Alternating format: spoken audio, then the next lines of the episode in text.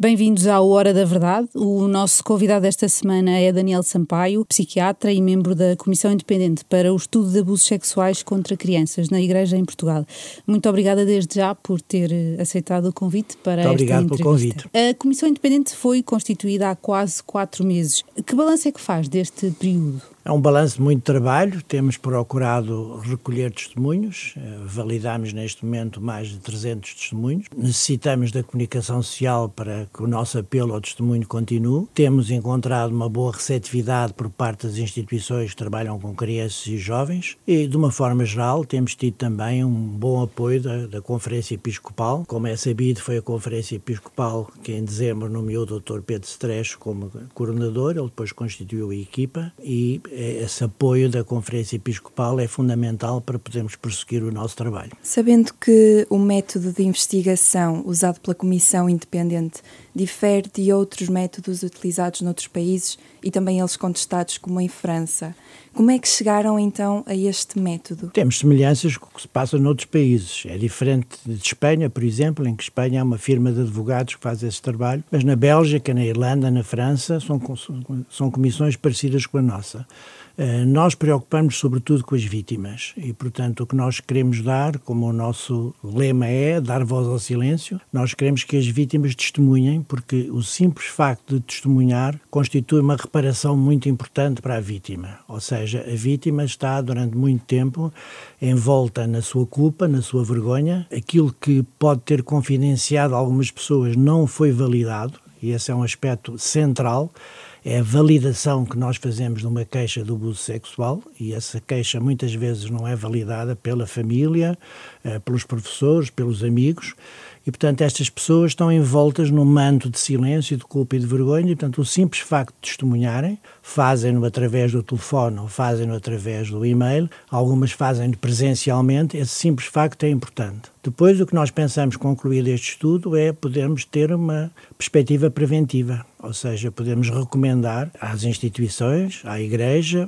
aos colégios religiosos, a todas as instituições ligadas à Igreja Católica que lidem com crianças, medidas no sentido deste comportamento não se repetir. Temos agora um, um, período importante que é a consulta dos arquivos. Entramos agora numa fase em que há uma equipa de historiadores que vai estudar os arquivos da Igreja e depois caminharemos sempre no sentido de mais testemunhos, porque temos completa consciência que o facto de já serem muitos, bastava ser um para ser preocupante, são mais de 300, como eu disse, mas há muitos mais e há sobretudo zonas uh, mais periféricas, mais longe dos centros que têm dificuldade em aceder ao e-mail ou mesmo ao telefone e nós precisamos de chegar a essas pessoas. Qual é a sua intervenção uh, especificamente atendendo a que é psiquiatra? Está mais direcionada para esta área da triagem dos testemunhos? Não, não sou eu que atendo o telefone, quem atende o telefone é uma assistente social, membro da comissão, a doutora Filipa Tavares. Uh, o meu trabalho é nas presenciais, tenho estado em todas as entrevistas presidenciais,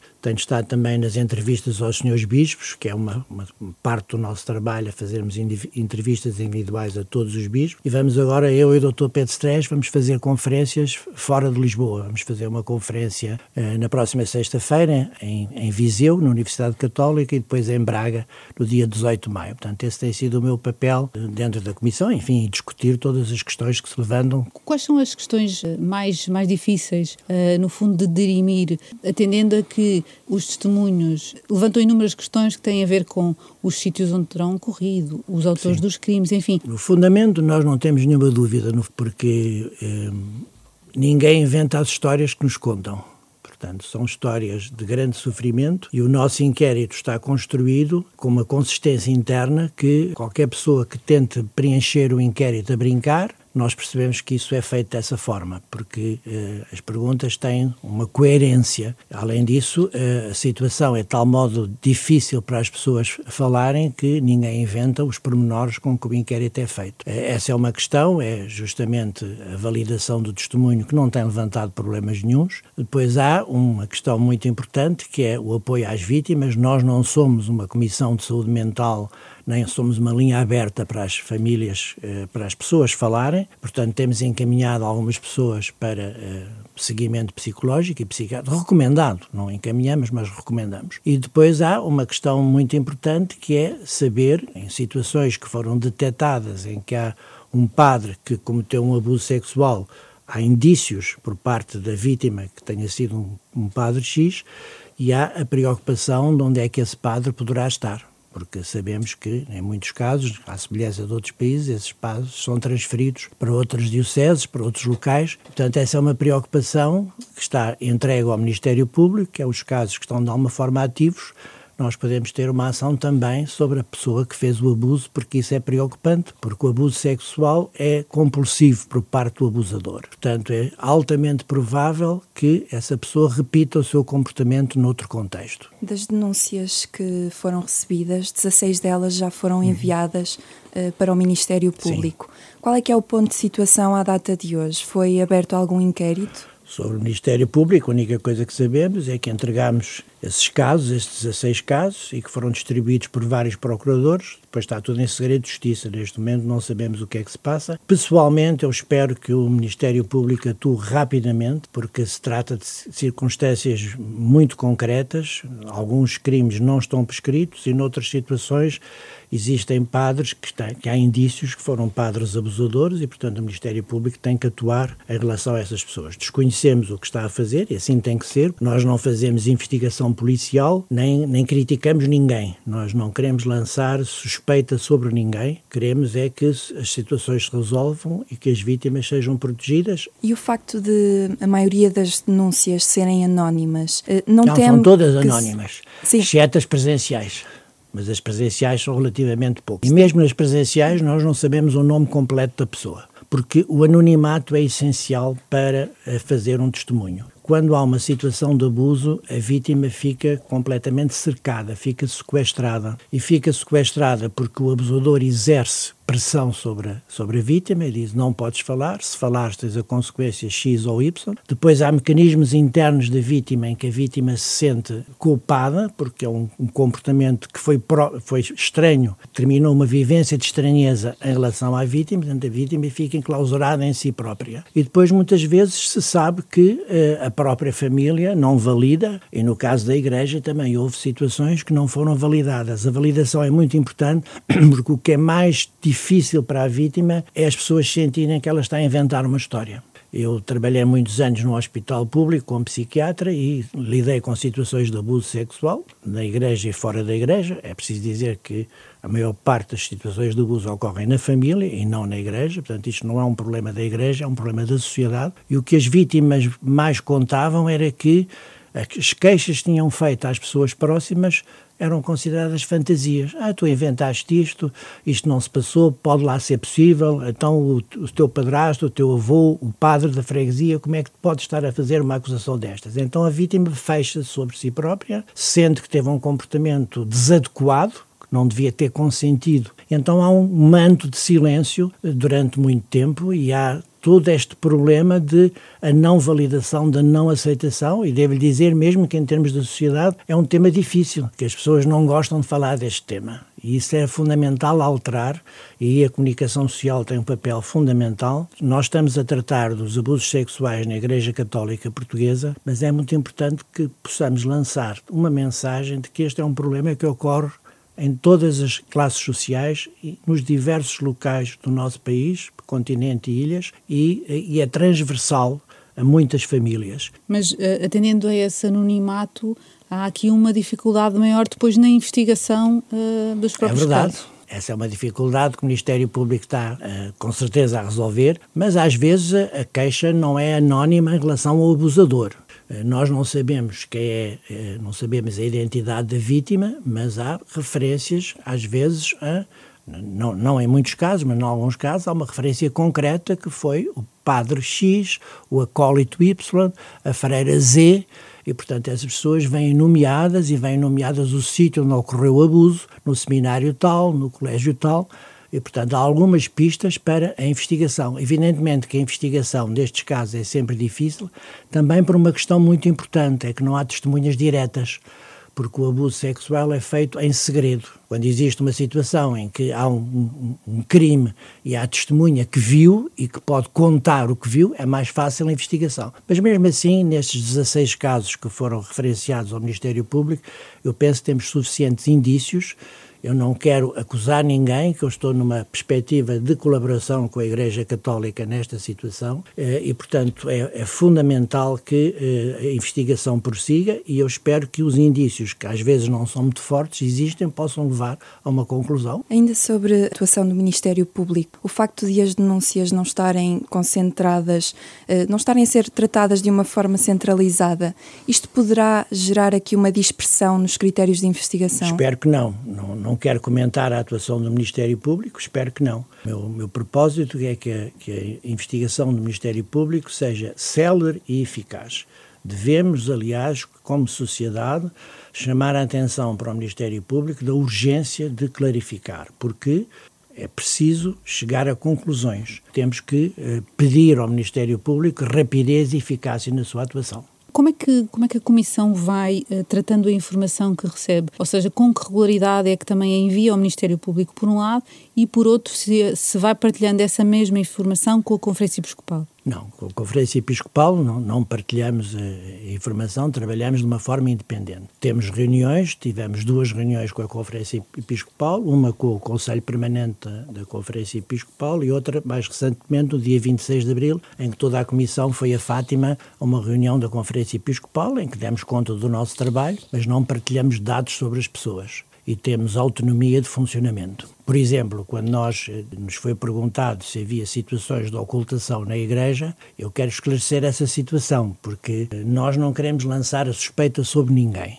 Não é esse o nosso propósito. O nosso propósito é de colaborar com a Igreja, até porque foi a Igreja que mandatou o Dr. Pedro Stress para constituir essa comissão e aceitou a constituição da comissão. E, portanto, a nossa posição é de colaboração. Agora, evidentemente que houve eh, pessoas ligadas à Igreja que ocultaram, como acontece sempre, porque a ocultação é absolutamente uma característica deste problema. As pessoas escondem esse problema.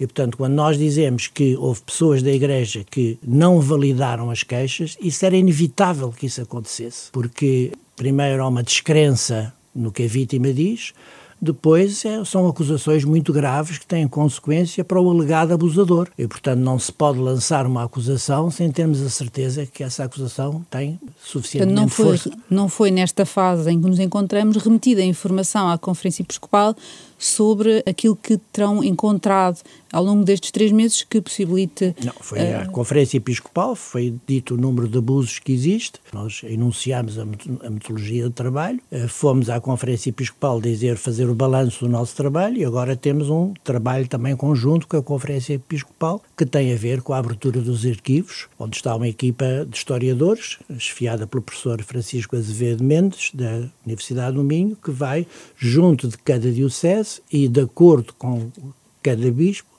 ter uma metodologia de estudo sobre o arquivo dessa diocese. E o método de pesquisa nesses arquivos, de consulta desses arquivos, já está definido? Como é que Está a ser definido diocese a diocese. Isso não é uma competência da Comissão. Nós delegámos o estudo dos arquivos nessa, nesse grupo de historiadores especialistas em arquivos. O que está combinado é que essa equipa vai contatar com cada um dos senhores bispos das diversas dioceses e, em conjunto com cada bispo, escolher a forma de ter acesso ao arquivo. Na, na última conferência de, de imprensa da Conferência Episcopal, Dom Geonelas disse ser descabido falar em encobrimento nesta fase por não ter essa informação. É este esclarecimento que o professor está a fazer agora de que essa informação também não lhe chegou, é isto? Isso tem a ver com a palavra encobrimento, porque encobrimento é um crime, é esconder uma determinada situação. Nós não falamos de encobrimento, foi os senhores jornalistas é que têm levantado essa questão. Nós falamos de ocultação, como eu disse há bocado, que acontece em todas as situações de abuso. Evidentemente que na conferência de imprensa nos foi perguntado se havia pessoas que estavam ligadas à hierarquia da Igreja e que tinham ocultado esta situação. Nós respondemos que sim, porque isso é-nos transmitido pelas vítimas. As vítimas transmitiram-nos que falaram com pessoas da hierarquia da Igreja e que a sua queixa não foi validada. Eh, não houve uma consequência da queixa. Mas, repito, isso acontece na Igreja e acontece nas famílias. É uma característica desta situação. Desde que foi criada, eh, a Comissão tem optado por divulgar informação regularmente. Eh, atendendo a que o estudo ainda está a decorrer, não teme eh, estar a ser divulgada informação que ainda não corresponde totalmente à verdade? Sobre as 300 e tal 300 e tal testemunhos, não tenho a menor dúvida que correspondem à verdade. Outro dia um colega vosso perguntou, mas esses 300 e tal casos são pessoas vítimas que falam ou são pessoas a dizer e a fazer uma denúncia? Não, eu quero deixar bem claro que são 300 e tal, nós divulgaremos o número exato no nosso encontro de, da próxima terça-feira, dia 10 de maio na Gulbenkian, não vamos fazer um encontro científico em que qualquer dos nossos ouvintes poderá inscrever, divulgaremos o número exato, mas enfim, ultrapassamos os 300 casos, são pessoas que falaram diretamente connosco. E portanto nós temos a certeza que essa informação é absolutamente fidedigna e foi validada por toda a Comissão. Agora, precisamos de o fazer, porque o facto de nós divulgarmos que existem estes casos é um apelo a que a pessoa se junte a nós. Vamos supor uma vítima que está, algures, em trás dos mundos, numa aldeia e ouve na televisão o Dr. Pedro Stress dizer que temos 300 pessoas que fizeram um testemunho. Dentro dessa pessoa, essa pessoa começa a pensar: bom, eu tive este problema, será que eu devo testemunhar também? Será que é importante para mim testemunhar e é importante para outras pessoas que eu testemunho? Ora, esse balanço tem que ser feito regularmente, porque senão este, este assunto cai no esquecimento. E nós queremos manter este assunto completamente vivo. O que mais me tem impressionado nesta, nesta situação toda é o pouco empenhamento da chamada sociedade civil nesta causa, porque seria preciso que pessoas com protagonismo, que possam aparecer na rádio, na televisão, nos jornais, tratem desse tema, encontramos praticamente zero. Eh, pessoas com responsabilidades a nível da comunicação social que possam promover promover jornalismo de investigação, que era fundamental para que ir aos diversos sítios onde há queixas e onde se possa, portanto, fazer uma investigação. Ou seja, é como se as vítimas estivessem isoladas e, de alguma forma, a Comissão também estivesse um pouco isolada da sociedade. Ora, nós somos, todos nós, pessoas participantes na sociedade civil, com uh, algumas provas dadas, passa e modéstia, de trabalho na comunidade, e impressiona um bocadinho que esta causa não mobilize mais as pessoas. A própria comunicação social que nos tem apoiado na divulgação destes resultados, no meu ponto de vista, devia empenhar-se muito mais em estudar o problema estudar o problema sociologicamente, ir ao terreno, entrevistar as vítimas, não as nossas, mas outras, por exemplo, de, de, padres que já foram condenados, e trazer testemunhos também que possam ser eh, exemplo para que outras pessoas possam falar deste silêncio que durante tanto tempo mantiveram. Refere-se também a instituições da sociedade civil, eh, enfim, escolas, eh, instituições em que as famílias se movam. É, é essa mobilização mais geral de que Sim, também... Que não temos conseguido e que seria fundamental, porque existem também situações de, por exemplo, falou de escolas e situações de abusos sexuais ocorridas em colégios religiosos, portanto, o contexto é muito diverso. Pode ser um seminário, pode ser uma sacristia, pode ser a casa de um padre, pode ser o carro de um padre, pode ser um colégio. Portanto, há muitos contextos e por isso é que é preciso estarmos muito atentos ao que se passa e, sobretudo, eh, ajudar os nossos jovens, as nossas crianças e os nossos adolescentes a estarem mais atentos. Felizmente, os casos recentes são muito menores do que os casos antigos significa que mudou a legislação, significa que os jovens, as crianças e os adolescentes estão mais atentos a este problema e têm uma maior noção da privacidade do seu corpo como um território absolutamente sagrado. Nós só devemos deixar mexer no nosso corpo quem nós entendemos que deve mexer no nosso corpo. E é muito interessante, por exemplo, que há crianças que foram abusadas na altura da infância e que só mais tarde, quando começam a ter um namorado ou uma namorada e começam a ter uma vivência sexual diferente, é que tudo o que se passou para trás na infância vem ao de cima. E por isso é que a educação sexual nas escolas é fundamental que continue e que se promova e que se melhore. O conhecimento das famílias deste problema é essencial para a prevenção, que é, no fundo, o último eh, objetivo do nosso trabalho é prevenirmos esta situação. Estava a falar dos abusos em colégios religiosos. Na última conferência de imprensa da Comissão, eh, referiram também eh, que estes abusos poderão ter acontecido por leigos ligados à, à Igreja Católica, nomeadamente por escuteiros e também professores de educação e moral. Esses abusos poderão ter acontecido mesmo nas escolas da rede pública? Sim, na rede pública e da rede privada. Portanto, são pessoas ligadas à Igreja, enfim, temos alguns casos em que foi no contexto, por exemplo, de um padre professor de religião e moral, que é um caso revelado, e nos escuteiros é conhecimento público, que houve casos nos coteiros por uma determinada pessoa que estava muito bem inserida na sociedade e, portanto, o abuso sexual ocorre, pode ocorrer em todas as situações em que há um grande contacto de proximidade entre um adulto e uma criança e em que o adulto tem uma situação de poder em relação à criança. Um adulto que eh, tem uma desregulação emocional, portanto, esse adulto abusador, as suas emoções estão desreguladas, a inibição interna que nós temos acerca do nosso comportamento desajustado, porque todos nós podemos ter pensamentos desajustados em termos da nossa sexualidade, mas há um controle sobre esses pensamentos. No abusador não há controle, há um prazer em estar com uma criança numa situação de poder e depois há também, muitas vezes, eh, à volta, uma situação de ameaça eh, que é, por exemplo, muito frequente em relação aos rapazes, quando um homem abusa um rapaz, é muito frequente dizer não, não digas nada a ninguém, porque senão eu digo que tu és homossexual. A Comissão Independente disse na última conferência de imprensa uh, que cinco bispos não tinham um, respondido à Comissão. Poucos dias depois, alguns bispos vieram dizer que, que ainda não tinha terminado esse mesmo prazo para responderem. Confirma que assim foi? Sim, não vai haver nenhum bispo que não responda. Esse problema está ultrapassado. Nós tínhamos que dar essa informação porque houve um certo um prazo um bocadinho dilatado da resposta dos senhores bispos, mas não, não houve da parte de nenhum bispo oposição a essa entrevista. Uh, julgo que vão terminar esta semana e to, todos os bispos são entrevistados e devo-lhe dizer que tem sido, pelo menos para mim, que já estive em várias entrevistas com os senhores bispos, tem sido uma, hora de aprendizagem sobre o funcionamento da Diocese, sobre a compreensão das dificuldades que os senhores bispos têm em relação, às vezes, à pouca, os poucos recursos humanos que têm para a sua função sacerdotal e eu não esqueço, porque trabalhei muitos anos num hospital público e reconheço papel importantíssimo que a Igreja Católica tem junto às pessoas vulneráveis. E, portanto, essa questão de.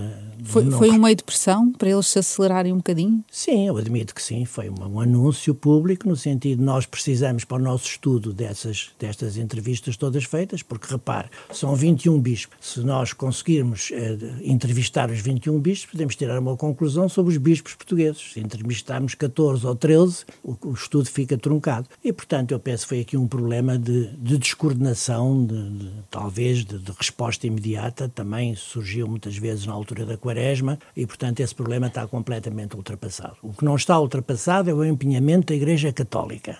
Como, quando fala no, no empenhamento da Igreja, Sim. na Igreja como um todo? Sim, porque esta é uma causa da Igreja. Eu acabei de dizer há bocado que era uma causa da sociedade, mas em primeira mão, como estamos a fazer este estudo e estamos a, a falar sobre esta situação, é uma causa da Igreja. E, portanto, é fundamental que a Igreja se empenhe. Como é que a Igreja se pode empenhar? Uh, por exemplo, através dos sacerdotes que celebram missa, poder fazer um aviso no final da missa e um apelo ao testemunho, a divulgação de, uh, do nosso cartaz, dos nossos contactos no final da missa, aparecer no site das dioceses frequentemente, e não só uma vez, apelos ao testemunho, haver declarações de responsáveis da Igreja a pedir perdão às vítimas e a fazer um apelo ao testemunho. Reparem que só muito recentemente isso aconteceu, primeiro com o Cardeal Patriarca, Dom Manuel Clemente, que eu queria saudar, porque a sua intervenção foi absolutamente fundamental, foi a primeira pessoa que falou do perdão às vítimas e da necessidade do testemunho, uma declaração importantíssima que seguiu depois o presidente da Conferência Episcopal.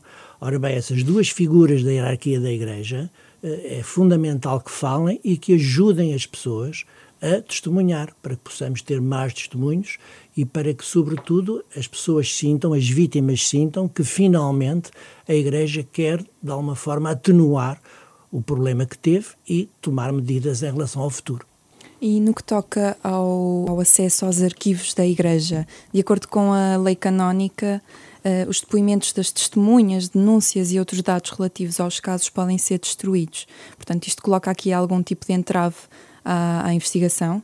Eu acho que não vai haver entrave no próprio interesse da Igreja, porque pode criar-se pode criar-se uma ideia que eu acho que não é boa para a Igreja e, sobretudo, não é boa para as vítimas. É que há coisas que estão a ser escondidas. E, portanto, eh, eu acho que a Igreja vai abrir os arquivos, como já abriu noutros, noutros países. Eh, poderá haver alguma dificuldade pontual em algum sítio, pela própria organização dos arquivos, mas vai, será respeitada a lei civil e a lei, e a, e a lei canónica, porque os arquivos são importantes porque Porquê? Porque eh, podem perceber, deixar perceber alguns movimentos dos sacerdotes que podem ser importantes para perceber o que se passou. Do meu ponto de vista pessoal, eu gostaria que as transferências dos padres, por exemplo, fossem documentadas e fossem estudadas, porque o que as vítimas nos dizem, isto é apenas um indício, porque, repito, nós não somos uma comissão de investigação, nem uma comissão policial, mas há indícios que os padres foram transferidos quando houve uma queixa. E é muito importante conhecer esses movimentos de transferências. Eu espero, espero que os arquivos possam possibilitar esse estudo, não no sentido de perseguir as pessoas, mas para justamente para que se se provar que essa prática existiu, se um determinado alegado abusador foi transferido por um alegado abuso, que essa prática não se repita. O que as vítimas nos dizem é aquele senhor continua no ativo, eu sei onde ele está e está no sítio tal. Ora bem, é preciso documentar isso, porque a vítima não tem a certeza disso. Pensa que é assim. E os arquivos podem eh, ser um, um, local onde haja certeza sobre isso e, sobretudo, mais uma vez, repito, numa perspectiva preventiva desta situação, desta prática não se repetir no futuro. Já tem uma data para começar esse estudo? Uh, já começou. Arquivos? Já começaram a abrir os arquivos? Não, já, já abrir os arquivos, propriamente dito, ainda não. Já, já houve contactos da equipa de historiadores com vários senhores bispos. Apesar de, de, a maioria das denúncias não ter uma data, ou às vezes só indicar, isto segundo, segundo o que foram rolando nas conferências de imprensa, um, um período mais ou menos em que terão acontecido, é possível perceber eh, qual é a tendência da evolução deste fenómeno? O contexto cultural é importantíssimo Há seguramente mais eh, abusos nos anos 60 e nos anos 70, em que eh, havia muito maior pobreza em Portugal do que existe neste momento, e muitas crianças iam para os seminários e para os institutos religiosos para estudarem e para poderem, de alguma forma, eh, ajudar a família que não tinha recursos. Portanto, há muitos abusos nessa, nessa situação depois a própria estrutura dos seminários eh, modificou-se, ehm, a legislação também se alterou, particularmente nos anos 90, porque agora esta situação é um crime público, portanto nós, se soubermos de uma situação, devemos denunciá-la. Eh, a consciência das crianças e dos jovens, como eu disse há pouco, melhorou. Portanto, a tendência é que a situação, felizmente, seja, seja melhor. Mas é preciso dizer que o, o abuso sexual é uma situação relativamente frequente. Eh, é mais frequente eh, raparigas, mulheres serem abusadas do, do que homens, eh, mas, por de exemplo. De forma genérica, não é? De uma forma genérica, mas cerca de estudos internacionais indicam que 18% das raparigas sofrem uma situação de abuso ao longo da sua vida. E outra consequência que ainda não falámos e que é muito importante é a repercussão na, na saúde mental. E este... ia justamente fazer-lhe essa questão Sim. também enquanto psiquiatra e além de ouvir estas pessoas, como é que, como é que se pode recuperá-las no, no, fundo? Bom, há, há, vários, há, há várias situações. Há estudos que indicam que o abuso sexual só por si é um fator muito importante no aparecimento da doença mental mais tarde, na idade adulta. Portanto, é um fator de risco muito importante para o aparecimento de uma doença mental. Eh, na situação das crianças e adolescentes, eh, há essencialmente dois grupos de pessoas eh, de crianças, de vítimas, ou seja, aquelas vítimas que manifestam imediatamente uma série de perturbações do tipo de depressão e de ansiedade e de perturbação pós-stress traumático, portanto, são as situações que aparecem logo a seguir ao abuso, sintomas depressivos, sintomas ansiosos, e há um grupo de crianças que não têm esses sintomas, mas que têm depois repercussão no seu comportamento. Muitas dessas crianças abusadas vão ter dificuldades na sua vida afetiva ou sexual. E é possível recuperar, podemos é dizer É possível recuperar. Eh, a primeira coisa que nós devemos fazer perante uma vítima é protegê-la, validar a sua queixa, eh, Portanto, a criança queixa-se ou o adolescente queixa-se, a primeira coisa que nós temos que dizer é acredita em ti, mesmo que possamos ter dúvidas, mas temos que dizer acredita em ti para que a criança se sinta acolhida, se sinta validada, se sinta protegida. E depois a criança tem que ser apoiada psicologicamente e muitas vezes psiquiatricamente. Se tiver um bom enquadramento familiar e tiver um apoio e a nível da sua vida amorosa também tiver sorte com os parceiros ou parceiras que encontrar, a criança pode recuperar completamente na idade adulta, mas sempre com um, um nó cego que foi a sua experiência de abuso sexual. Isso é muito impressionante porque nós temos testemunhos de abusos que ocorreram há 30 ou 40 anos. As pessoas fizeram a sua vida, casaram, tiveram filhos, continuam católicas, o que é muito interessante, rejeitaram a pessoa que, que, que, as molestou, mas não rejeitam a ideia de Deus e a ideia de Jesus Cristo e a ideia do catolicismo. O que acontece é que quando recordam o abuso, homens de 40 anos, por exemplo, desatam a chorar. Porquê? Porque naquele momento estão a evocar aquele período que foi terrível e que foi completamente estranho. Portanto, fica sempre uma marca no abuso sexual. E por isso é que o aspecto fundamental é que não existe abuso sexual, porque deixa sempre marcas. Como eu dizia há bocado, em algumas pessoas com sintomatologia psiquiátrica severa, noutras menos, mas deixa sempre uma marca, uma espécie de eh, ponto difícil na vida dessas pessoas. Muito obrigada, professor.